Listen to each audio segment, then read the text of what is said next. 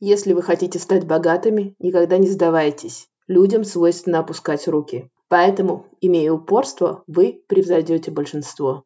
Еще более важно то, чему вы научитесь. Делая что-то, вы можете облажаться. Но это не потому, что вы неудачник, а потому, что вы все еще недостаточно осведомлены. Измените подход и попробуйте еще раз. Однажды у вас получится. Ошибки – это ваши друзья. Это слова Джордана Белфорта, оратора, бывшего брокера, миллионера и мотивационного спикера, а также мошенника. Вы наверняка знаете его псевдоним. Его псевдоним – Волк с Уолл-стрит. С вами сегодня финансовая амазонка Татьяна Эдельштейн, и мы поговорим о том, как начать инвестировать. И все-таки, как понять, когда можно начать инвестировать? Должен ли я сначала выплатить долги и только потом инвестировать? Или должен я накопить какую-то сумму и потом инвестировать?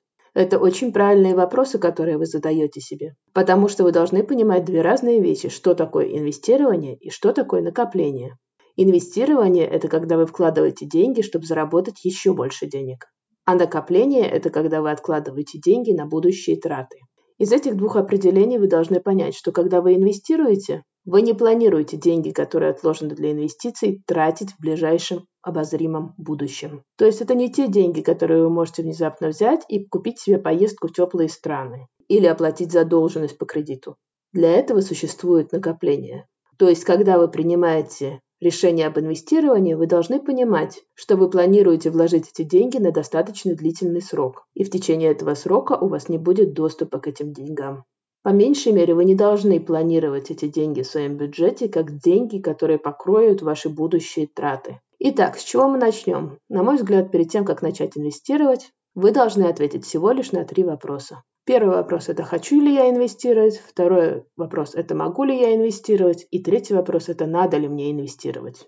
Практически как в анекдоте «могу ли я?», «хочу ли я?», «магнолия?». Я надеюсь, с первым вопросом вы уже разобрались, поскольку вы уже слушаете этот подкаст. Тогда перейдем ко второму вопросу. Могу ли я инвестировать? Итак, когда же я могу начать инвестировать? Обычно финансовые консультанты советуют накопить шестимесячную подушку безопасности перед чем как начать думать об инвестициях. Это значит, что вы должны обеспечить накопление в размере, который будет покрывать ваши будущие траты на ближайшие 6 месяцев. Почему это необходимо? Потому что в жизни происходят разные непредсказуемые вещи. Ваша машина может сломаться. Вам могут потребоваться деньги на восстановление залитой соседом квартиры, у которой не было страховки. Вам могут потребоваться деньги на лечение. Потому обычно советуют накопить минимум 3 месяца, а в идеале 6 месяцев денег, необходимых на ваши расходы. После того, как вы накопили 6 месяцев подушку безопасности, возникает вопрос, а могу ли я инвестировать, если у меня есть долги? Например, ипотека или лизинг на машину? Или какие-то другие задолженности? Должен ли я выплатить свои долги и только потом начать инвестировать. Все на самом деле просто. Мы уже говорили, что первое правило – это избавление от токсичных долгов. Напоминаю вам, что токсичный долг – это любой долг, проценты по которому несоразмерно велики, и это затрудняет его выплату, потому что вы в первую очередь выплачиваете всегда проценты. Например, обычно это потребительские кредиты, кредитные карты, овердрафты, кредитные линии, микрокредиты. На мой взгляд, было бы нелогично пытаться инвестировать, если все возможные прибыли от ваших возможных инвестиций уходят на покрытие этого токсичного долга, а возможно требуется даже гораздо больше денег. Если честно, весь этот длинный монолог – это попытка объяснить вам, что значит такой инвестиционный термин, как толерантность к риску. Финансовая способность брать на себя инвестиционный риск, а также устойчивость к риску. Этот термин вы наверняка услышите от своего инвестиционного брокера или своего инвестиционного консультанта. И это значит лишь ту степень риска, которую вы готовы и можете взять на себя. Уровень неопределенности, с которой вы можете справиться. Это констатируется с помощью ряда методов. Ваша степень толерантности к риску формируется как из вашей финансовой способности брать на себя инвестиционный риск и вашей способности выдержать психологическое давление. Устойчивость к риску – это степень неопределенности, степень риска, которую вы можете выдержать психологически при инвестировании. Это не что иное, как проверка на то, как вы себя будете вести в стрессовой ситуации, которая раньше или позже наступит. Как я уже говорила, медвежьи рынки всегда повторяются, и это нормальное цикличное явление на фондовом рынке. И когда-то, возможно, ваши вложения, ваши инвестиции пойдут довольно глубокий нырок вниз. Будут такие моменты, когда ваши инвестиции будут показывать плохие результаты. И надо быть к этому готовым. И все это не что иное, как попытка понять, будете ли в этом случае вы вести себя как макака с АК-47. Будете ли вы принимать какие-то непродуманные решения, которые приведут к довольно плохим последствиям в будущем. Для этого вы должны определить предел своих эмоциональных и психических способностей выдерживать определенный стресс, который связан с риском, который раньше или позже наступит. Не зря Уоррен Баффет сказал, что вам не стоит выходить на рынок акций, пока вы не сможете наблюдать за падением своих акций на 50% без паники. Второй вопрос, который вы сами обязательно для себя должны понять, это ваши финансовые возможности взять на себя финансовый риск. Это то, о чем я все время повторяю. То есть ваш бюджет должен находиться в балансе. Если у вас есть дисбаланс в бюджете, особенно если дисбаланс приходится на часть долговых обязательств, то ваши финансовые возможности ограничены. То есть, когда вы приняли решение инвестировать, перед тем, как начать инвестирование, вы должны определить свою способность брать на себя инвестиционный риск или риск толеранс на английском. И если ваши желания и ваши возможности не совпадают, ну тогда вам надо поработать со своими желаниями. Финансовую способность брать на себя инвестиционный риск определяют обычно из оценки активов, обязательств и расходов клиентов. Вы должны сами посмотреть на свой бюджет, прежде чем делать какие-либо заключения и принимать какие-либо решения. Если ваши долговые обязательства, например, уходят более чем 30% от ваших доходов, то вам необходимо задуматься, могу ли я позволить себе инвестиции финансовые консультанты, например, если мы говорим о крупном американском банке Wells Fargo, они считают, что соотношение ваших долгов к вашим доходам не должно превышать 35%. Все то, что я только что рассказывала, относится к вопросу, могу ли я инвестировать. Также очень важный вопрос, на который вы должны ответить, прежде чем начать инвестировать, это вопрос про цели. Для чего я хочу инвестировать? Какая у меня цель? Ведь в зависимости от цели и срока до ее достижения, например, если вы хотите инвестировать, чтобы накопить деньги детям на университет, срок тут будет, например, около 10 лет. Соответственно, вы должны подбирать инвестиции, которые отвечают этому сроку и этим целям. Например, Некоторые инвестиции требуют даже 25-летний срок для того, чтобы окупиться и реализовать вашу инвестиционную цель, то есть определенную сумму. И если вам деньги будут нужны через 10 лет, то этот тип инвестиций вам не подойдет. Также цели очень важны, чтобы понять, какой тип инвестиций вам подходит, агрессивный или сберегательный. Потому что если у вас цель всего лишь обогнать инфляцию, это один тип инвестиций. А если у вас цель поставлена добиться минимум 15% доходности, это совершенно другие инструменты. Ну а что с вопросом, надо ли мне инвестировать? Вам необходимо понять, выгодно ли вам будет вложить деньги в инвестиции, а не выплатить ли свои долги, например, ипотеку. Если они у вас, конечно, есть. Ну, как я уже говорила, первое дело – избавление от токсичных долгов. Вторая необходимая задача – это накопление определенной подушки безопасности. И когда вы совершили эти первые два действия, вы должны посмотреть на оставшиеся долги. Можно ли инвестировать до того, как вы выплатите ипотеку? Можно ли инвестировать до того, как вы выплатите лизинг за машину? Но давайте опять обратимся к цифрам и обратимся к истории. Я люблю цифры, потому что они очень редко врут. Давайте посмотрим на историческую доходность стандартного сбалансированного портфеля на протяжении длительного времени. Что такое стандартный сбалансированный портфель ценных бумаг? Золотой стандарт портфеля ценных бумаг уже долгие года не менялся. Это портфель, в котором находится 40% облигаций и 60% акций. Прямо сейчас я сижу и смотрю на сайт Вангарда. Напоминаю, Вангард – это одна из крупнейших инвестиционных компаний. Они выставили исторические данные по портфелям на своей домашней странице в публичном доступе. Если мы смотрим на стандартно сбалансированный портфель 4060, то его средняя доходность с 1926 года по 2019 год составляла 9% годовых, что на самом деле очень неплохо, учитывая все медвежьи рынки, которые случались за этот период. В лучшие годы этот портфель работал с доходностью 36,7% годовых, а в худшие годы он работал с убытками до 26,7% годовых. Если вы будете инвестировать, вы должны понимать, что медвежьи рынки всегда будут повторяться, и в среднем цикл медвежьего рынка составляет 4-6 лет.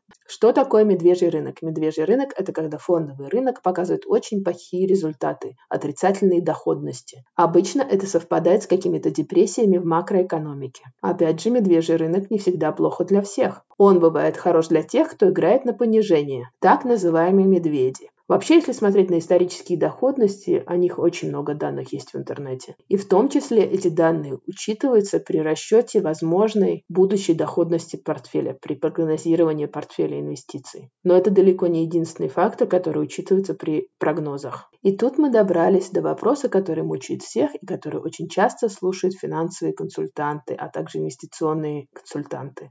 Насколько я могу рассчитывать? Какая будет доходность моего портфеля? Что вы можете мне обещать? Сразу я вам могу сказать, обещать вам не может никто и ничего. И если вам кто-то что-то обещает, то бегите от такого человека как можно дальше. Даже при прогнозировании портфеля существует множество оговорок, которых надо сказать клиенту, а также множество сценариев, которые надо показать клиенту. То есть хороший сценарий, средний сценарий и плохой сценарий. Исторические результаты не гарантируют подобные результаты в будущем и не могут считаться единственным фактором, который нужно принимать во внимание при выборе конкретной инвестиции. Исторический размер прибыли не гарантирует прибыли в будущем, и это все напомнило мне о том, что я должна напомнить вам, что перед тем, как ознакомиться с этим подкастом, вам необходимо прослушать правовой дисклаймер, который находится на странице подкаста. Там говорится о том, что я не предоставляю инвестиционные консультации, а также о том, что этот подкаст не предназначен для резидентов Евросоюза и Соединенных Штатов Америки. Также по некоторым причинам этот подкаст не предназначен для распространения на территории Евросоюза. Пожалуйста, ознакомьтесь с правовым дисклеймером на странице подкаста. Дальше я встаю на скользкую дорожку, потому что я попытаюсь обобщить информацию, публично доступную, о прогнозах, которые дают самые крупные ведущие инвестиционные компании, которые прогнозируют доходности на ближайшие 10 лет. На самом деле я хочу этим примером показать вам, что практически никто не может прогнозировать, как сработают рынки. Морган Стэнли в 2019 году. Морган Стэнли – это очень крупная американская инвестиционная фирма с очень долгой историей и с очень большим количеством активов под управление. Они рассказывали о том в своем интервью, что портфель стандартный 40 на 60, он обречен, и что его доходность будет не превышать 2,8% годовых в ближайшее время. Это интервью они давали в 2019 году. И что мы видим? В 2020 году стандартный сбалансированный портфель 40 на 60. По информации из Bloomberg, средняя доходность такого портфеля была в 2020 году 13%. JP Morgan тоже гигантская американская фирма с гигантскими активами под управлением. Она пережила все возможные кризисы и медвежьи рынки, например, 2008 года. Они предрекают, что в ближайшую декаду такие портфели будут приносить 5,4% годовых. Vanguard э, предрекает, что такие портфели в ближайшие декады будут приносить 7-9% годовых. Вся эта информация есть в публичном доступе, я просто ее обобщаю. Что я этим хочу еще раз сказать? Я повторюсь, никто не знает, как сработают рынки. Но если брать среднезвешенную температуру по палате, то из всех прогнозов, то, что я видела и читала, вырисовывается цифра в 7%. Это такая медианная величина, которую можно вывести из всего того, что прогнозируют крупные фирмы и то, что доступно в публичном доступе. Конечно, 7% это какая-то необещанная доходность. У нее могут быть довольно большие девиации. Вот видите, 2020 год был плохой, ковид, все позакрывалось, но тем не менее рынки сработали довольно приличной доходности. Тот же стандартный портфель, как я уже говорила, по информации из Bloomberg, работал с доходностью 13%, что очень неплохо. Давайте будем отталкиваться из этих прогнозов, которые предоставили крупные фирмы, и будем средне оптимистичны о том, что рынки будут работать с доходностью 7% годовых что не есть какая-то обещанная величина, у которой могут очень быть очень большие девиации, напоминаю и смоделируем среднеоптимистичный прогноз о том, что средний непрофессиональный инвестор может надеяться, о том, что его сбалансированный портфель 40-60 будет работать с доходностью 7%, что еще раз напоминаю, абсолютно не обещано. Мы просто моделируем ситуацию. Нам надо просто от чего-то отталкиваться, чтобы делать наши расчеты. Кстати, эту цифру в 7% также назвал Уоррен Баффет в своем интервью Блумбергу, когда говорил о прогнозируемой доходности рынка акций.